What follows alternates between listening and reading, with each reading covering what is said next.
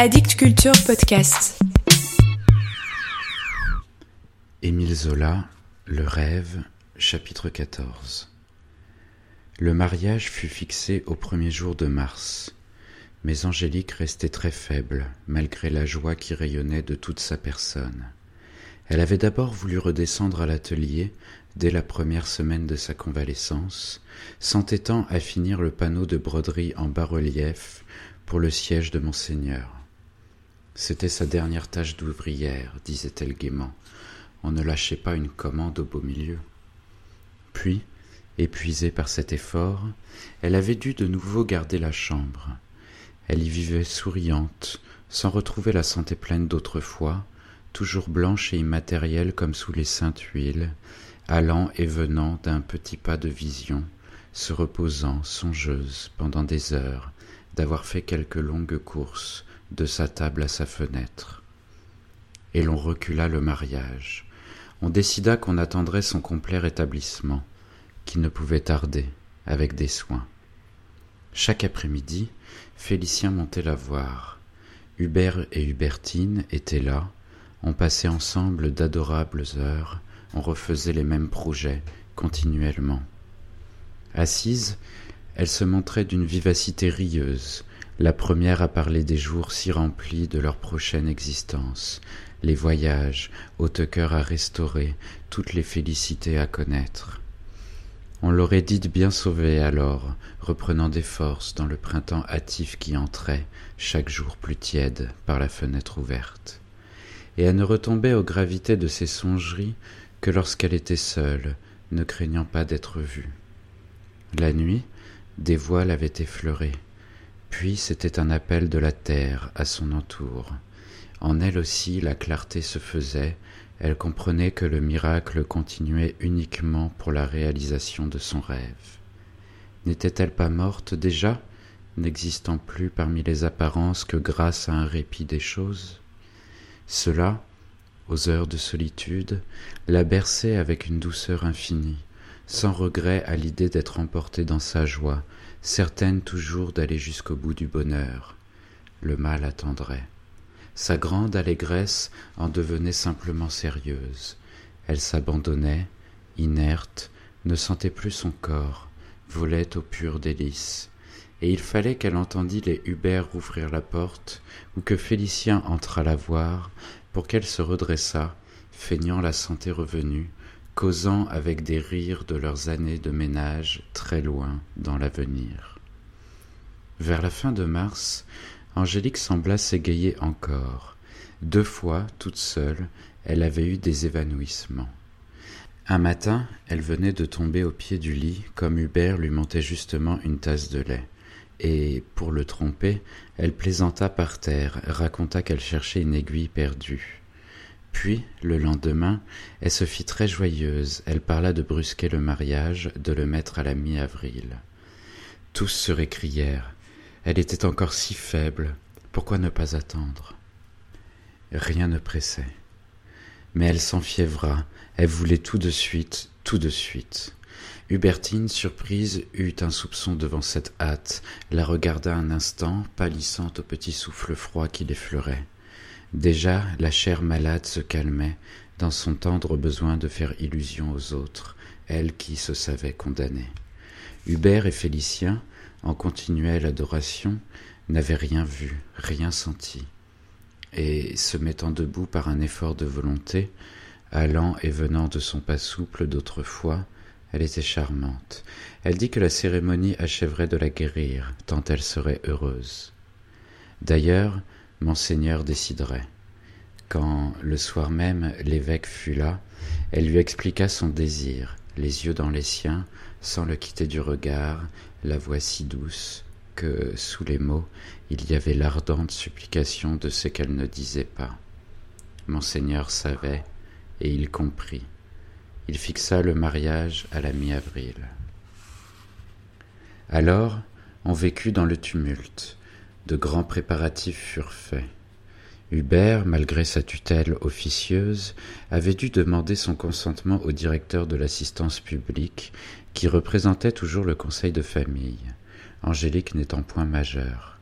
et M. Grand-Cyr, le juge de paix, s'était chargé de ces détails afin d'en éviter le côté pénible à Félicien et à la jeune fille. Mais celle-ci, ayant vu qu'on se cachait, se fit monter un jour son livret d'élève, désirant le remettre elle-même à son fiancé. Elle était désormais en état d'humilité parfaite, elle voulait qu'il sût bien la bassesse d'où il la tirait, pour la hausser dans la gloire de son nom légendaire et de sa grande fortune. C'étaient ses parchemins, à elle, cette pièce administrative, cet écrou où il n'y avait qu'une date suivie d'un numéro. Elle le feuilleta une fois encore, puis le lui donna sans confusion, joyeuse de ce qu'elle n'était rien et de ce qu'il la faisait tout. Il en fut touché profondément, il s'agenouilla, lui baisa les mains avec des larmes, comme si ce fût elle qui lui eût fait l'unique cadeau le royal cadeau de son cœur. Les préparatifs, pendant deux semaines, occupèrent Beaumont, bouleversèrent la ville haute et la ville basse. Vingt ouvrières, disait-on, travaillaient nuit et jour au trousseau. La robe de noces, à elle seule, en occupait trois. Il y aurait une corbeille d'un million, un flot de dentelles, de velours, de satin et de soie, un ruissellement de pierreries, des diamants de reine. Mais surtout, ce qui remuait le monde, c'étaient les aumônes considérables, la mariée ayant voulu donner aux pauvres autant qu'on lui donnait à elle un autre million qui venait de s'abattre sur la contrée en une pluie d'or. Enfin, elle contentait son ancien besoin de charité dans les prodigalités du rêve, les mains ouvertes, laissant couler sur les misérables un fleuve de richesse, un débordement de bien-être de la petite chambre blanche et nue, du vieux fauteuil où elle était clouée, elle en riait de ravissement, lorsque l'abbé Corny lui apportait les listes de distribution. Encore, encore, on ne distribuait jamais assez. Elle aurait désiré le père Mascar attablé devant des festins de princes, les chouteaux vivant dans le luxe d'un palais, la mère Gabet guérie, redevenue jeune à force d'argent, et les lamballeuses, la mère et les trois filles, elle les aurait comblées de toilettes et de bijoux.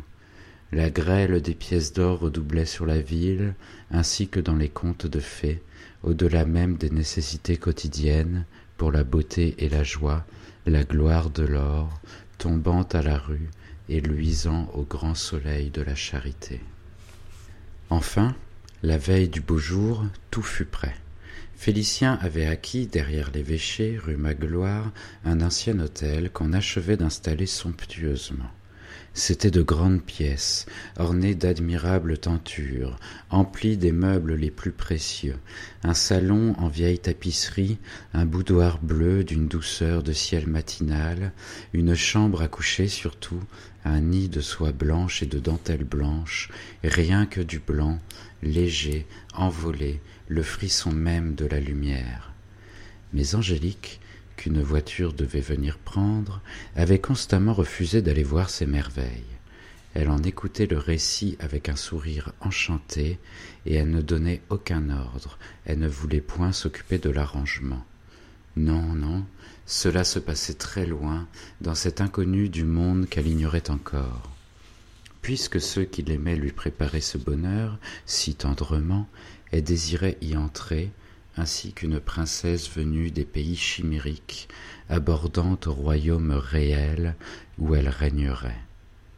Et de même, elle se défendait de connaître la corbeille, qui, elle aussi, était là-bas, le trousseau de linge fin, brodé à son chiffre de marquise, les toilettes de gala chargées de broderies, les bijoux anciens, tout un lourd trésor de cathédrale, et les joyaux modernes, des prodiges de montures délicates, des brillants dont la pluie ne montrait que leur eau pure. Il suffisait à la victoire de son rêve que cette fortune l'attendît chez elle, rayonnante dans la réalité prochaine de la vie. Seule, la robe de noces fut apportée le matin du mariage.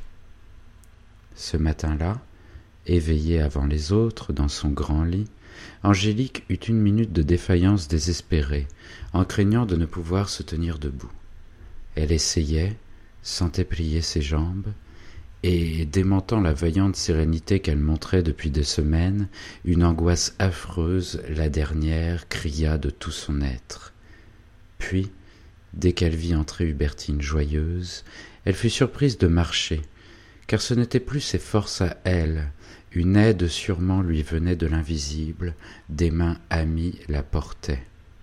On l'habilla, elle ne pesait plus rien, elle était si légère que, plaisantant, sa mère s'en étonnait, lui disait de ne pas bouger davantage si elle ne voulait point s'envoler. Et pendant toute la toilette, la petite maison fraîche des Hubert, vivant au flanc de la cathédrale, frissonna du souffle énorme de la géante, de ce qui déjà y bourdonnait de la cérémonie, l'activité fiévreuse du clergé, les volets des cloches surtout, un branle continu d'allégresse dont vibraient les vieilles pierres. Sur la ville haute, depuis une heure, les cloches sonnaient, comme aux grandes fêtes. Le soleil s'était levé radieux, une limpide matinée d'avril, une ondée de rayons printaniers, vivante des appels sonores qui avaient mis debout les habitants. Beaumont entier était en liesse pour le mariage de la petite brodeuse, que tous les cœurs épousaient. Ce beau soleil criblant les rues, c'était comme la pluie d'or, les aumônes des contes de fées qui ruisselaient de ses mains frêles. Et, sous cette joie de la lumière, la foule se portait en masse vers la cathédrale, emplissant les bas-côtés, débordant sur la place du cloître. Là, se dressait la grande façade, ainsi qu'un bouquet de pierres très fleuries, du gothique le plus orné, au-dessus de la sévère assise romane. Dans les tours, les cloches continuaient à sonner, et la façade semblait être la gloire même de ces noces, l'envolée de la fille pauvre au travers du miracle, tout ce qui s'élançait et flambait, avec la dentelle ajourée, la floraison liliale des colonnettes, des balustrades, des arcatures, des niches de saints surmontées de dais, des pignons évidés en trèfle, garnis de crossettes et de fleurons, des roses immenses, épanouissant le mystique rayonnement de leurs meneaux. À dix heures, les orgues grondèrent, Angélique et Félicien entraient, marchant à petits pas vers le maître-autel, entre les rangs pressés de la foule. Un souffle d'admiration attendri fit onduler les têtes. Lui, très ému, passait fier et grave dans sa beauté blonde de jeune dieu, aminci encore par la sévérité de l'habit noir mais elle, surtout, soulevait les cœurs, si adorable, si divine, d'un charme mystérieux de vision. Sa robe était de moire blanche, simplement couverte de vieilles malines, que retenaient des perles, des cordons de perles fines dessinant les garnitures du corsage et les volants de la jupe. Un voile d'ancien point d'Angleterre, fixé sur la tête par une triple couronne de perles, l'enveloppait, descendait jusqu'au talon. Et rien d'autre, pas une fleur, pas un bijou, rien que ce flot léger, ce nuage frissonnant, qui semblait mettre dans un battement d'ailes sa petite figure douce de vierge de vitrail, aux yeux de violette, aux cheveux d'or. Deux fauteuils de velours cramoisi attendaient Félicien et Angélique devant l'autel, et derrière eux, pendant que les orgues élargissaient leurs phrases de bienvenue, Hubert et Hubertine s'agenouillèrent sur les prie-dieux destinés à la famille. La veille, ils avaient eu une joie immense, dont ils demeuraient éperdus, ne trouvant point assez d'action de grâce pour leur bonheur à eux, qui s'ajoutait à celui de leur fille. Hubertine, étant allée au cimetière une fois encore, dans la pensée triste de leur solitude, de la petite maison vide lorsque cette fille aimée ne serait plus là, avait supplié sa mère longtemps, et tout d'un coup un choc en elle l'avait redressée, frémissante, exaucée enfin. Du fond de la terre, après trente ans, la morte obstinée pardonnait, leur envoyait l'enfant du pardon, si ardemment désiré et attendu. Était-ce la récompense de leur charité, de cette pauvre créature de misère recueillie, un jour de neige à la porte de la cathédrale, aujourd'hui mariée à un prince, dans toute la pompe des grandes cérémonies? Ils en restaient sur les deux genoux, sans prière, sans parole formulée, ravis de gratitude, tout leur être s'exhalant en un remerciement infini. Et de l'autre côté de la nef, sur son siège épiscopal, Monseigneur était lui aussi de la famille, plein de la majesté du Dieu qu'il représentait. Il resplendissait, dans la gloire de ses vêtements sacrés, la face d'une hauteur sereine, dégagée des passions de ce monde, tandis que les deux anges du panneau de broderie au-dessus de sa tête soutenaient les armes éclatantes des hautes cœurs. Alors, la solennité commença. Tout le clergé était présent. Des prêtres étaient venus des paroisses pour honorer leur évêque. Dans ce flot blanc des surplis, dont les grilles débordaient, luisaient les chapeaux d'or des chantres et les robes rouges des enfants de chœur. L'éternelle nuit des bas-côtés, sous l'écrasement des chapelles romanes, s'éclairait ce matin-là du limpide soleil d'avril, allumant les vitraux, où rougeoyait une braise de pierreries. Mais l'ombre de la nef, surtout, flambait d'un fourmillement de cierges, des cierges aussi nombreux que les étoiles en un ciel d'été. Au milieu, le maître-autel en était incendié, l'ardent buisson symbolique brûlant du feu des âmes, et il y en avait dans des flambeaux, dans des torchères, dans des lustres, et devant les époux, deux grands candélabres à branches rondes faisaient comme deux soleils. Des massifs de plantes vertes changeaient le cœur en un jardin vivace, que fleurissaient de grosses touffes d'azalées blanches, de camélias blancs et de lilas blancs.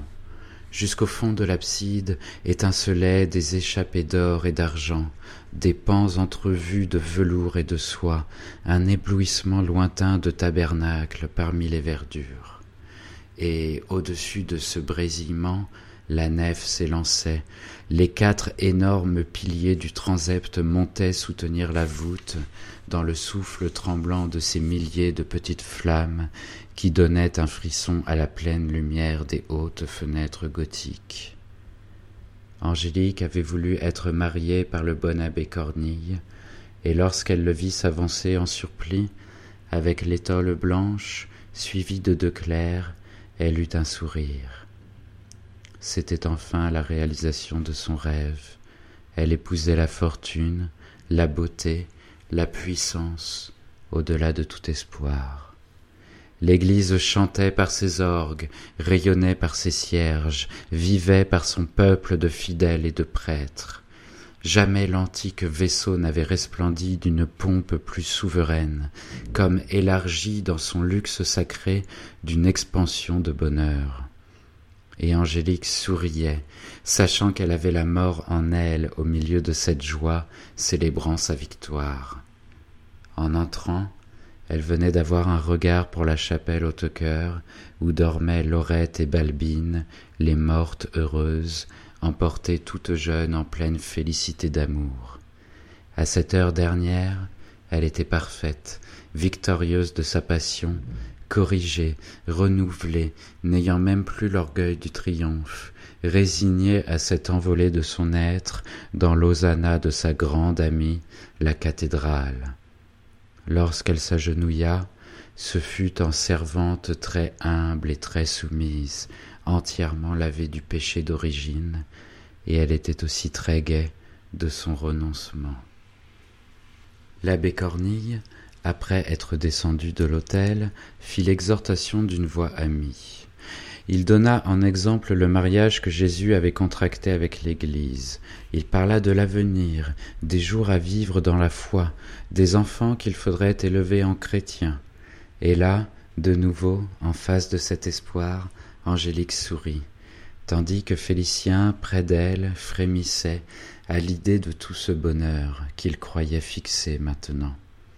Puis vinrent les demandes du rituel, les réponses qu'il y pour l'existence entière, le oui décisif qu'elle prononça émue du fond de son cœur, qu'il dit plus haut avec une gravité tendre. L'irrévocable était fait. Le prêtre avait mis leurs mains droites l'une dans l'autre en murmurant la formule ego conjungo vos in matrimonium, in nomine Patri, et Filii, et Spiritus Sancti. Mais il restait à bénir l'anneau, qui est le symbole de la fidélité inviolable, de l'éternité du lien, et cela dura. Dans le bassin d'argent, au-dessus de l'anneau d'or, le prêtre agitait l'aspersoir en forme de croix. Bénédicte domine annulum unc. Ensuite, il le présenta à l'époux pour lui témoigner que l'Église scellait et cachetait son cœur, où aucune autre femme ne devait plus entrer, et l'époux le mit au doigt de l'épouse, afin de lui apprendre à son tour que, seul parmi les hommes, il existait pour elle désormais. C'était l'union étroite, sans fin, le signe de dépendance porté par elle, qui lui rappellerait constamment la foi jurée. C'était aussi la promesse d'une longue suite d'années communes, comme si ce petit cercle d'or les attachait jusqu'à la tombe. Et tandis que le prêtre, après les oraisons finales, les exhortait une fois encore, Angélique avait son clair sourire de renoncement, elle qui savait. Les orgues, alors, clamèrent d'allégresse derrière l'abbé Cornille qui se retirait avec l'éclair. Monseigneur, immobile en sa majesté, abaissait sur le couple ses yeux d'aigle, très doux. À genoux toujours, les Hubert levaient la tête, aveuglés de larmes heureuses.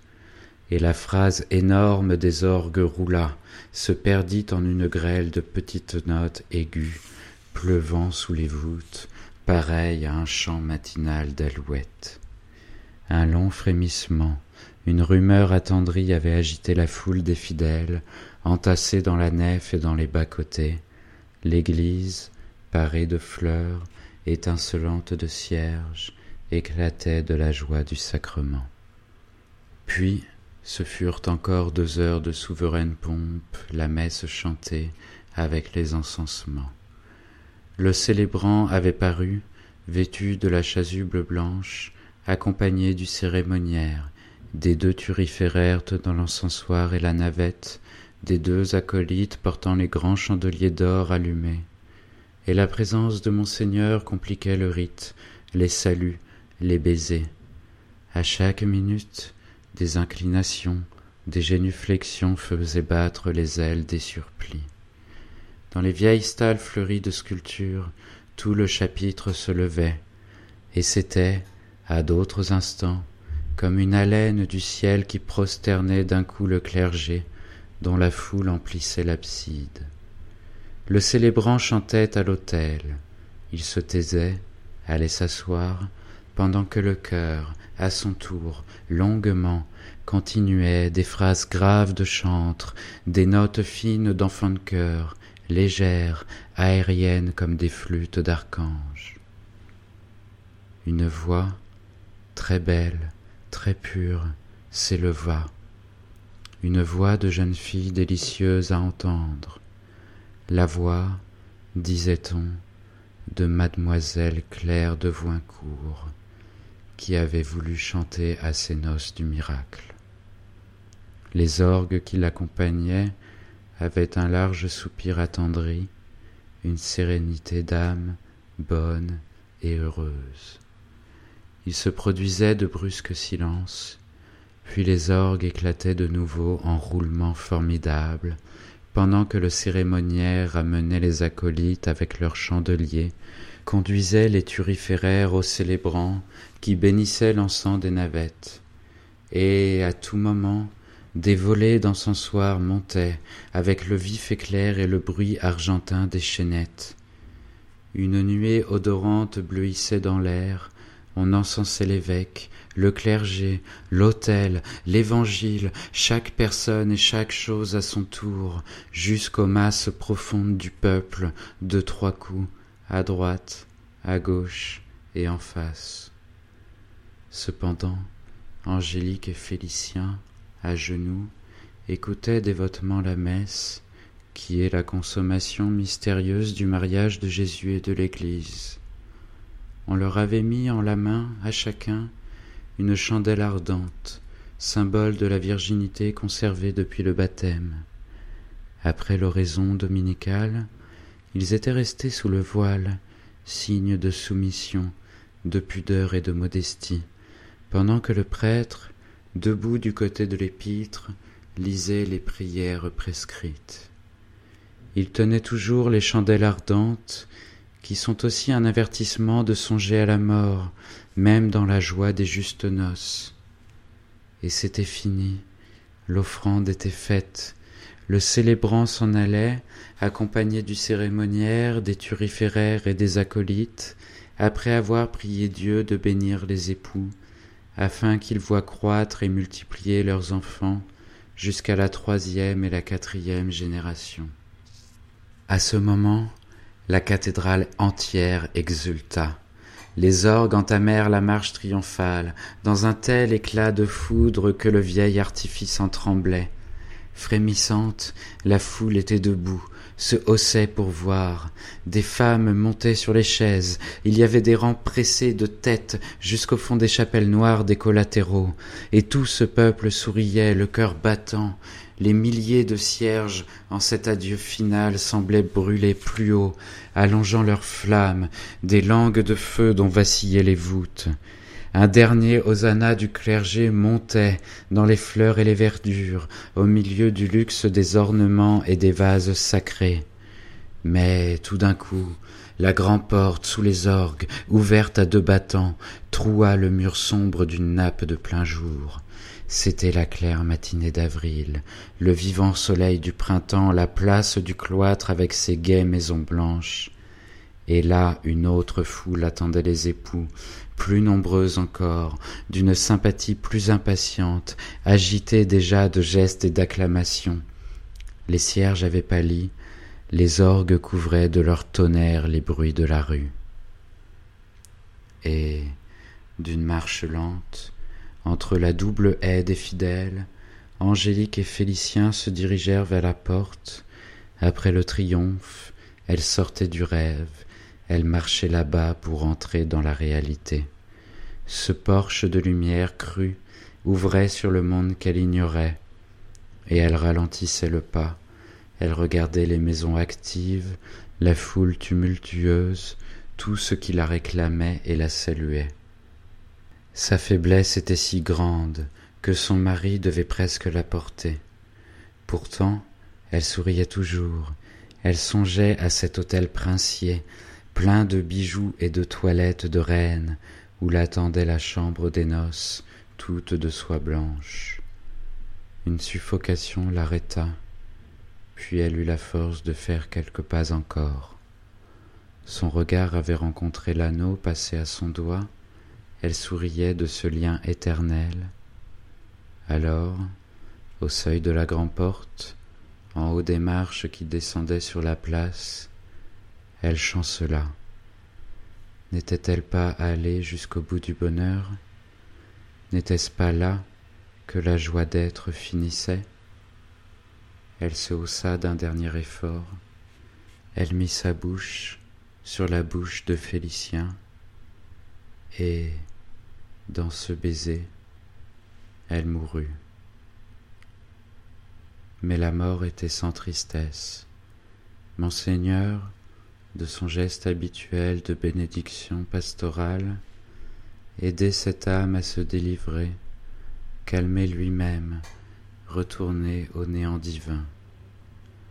Les Hubert, pardonnés, rentrant dans l'existence, avaient la sensation extasiée qu'un songe finissait. Toute la cathédrale, toute la ville était en fête. Les orgues grondaient plus haut, les cloches sonnaient à la volée, la foule acclamait le couple d'amour au seuil de l'église mystique sous la gloire du soleil printanier.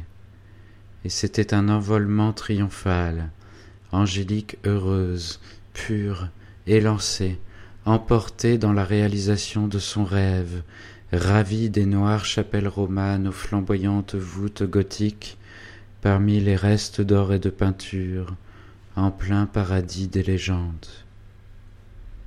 Félicien ne tenait plus qu'un rien très doux et très tendre, cette robe de mariée, toute de dentelle et de perles, la poignée de plumes légères, tiède encore, d'un oiseau. Depuis longtemps, il sentait bien qu'il possédait une ombre. La vision venue de l'invisible retournait à l'invisible. Ce n'était qu'une apparence qui s'effaçait après avoir créé une illusion. Tout n'est que rêve, et au sommet du bonheur, Angélique avait disparu dans le petit souffle d'un baiser.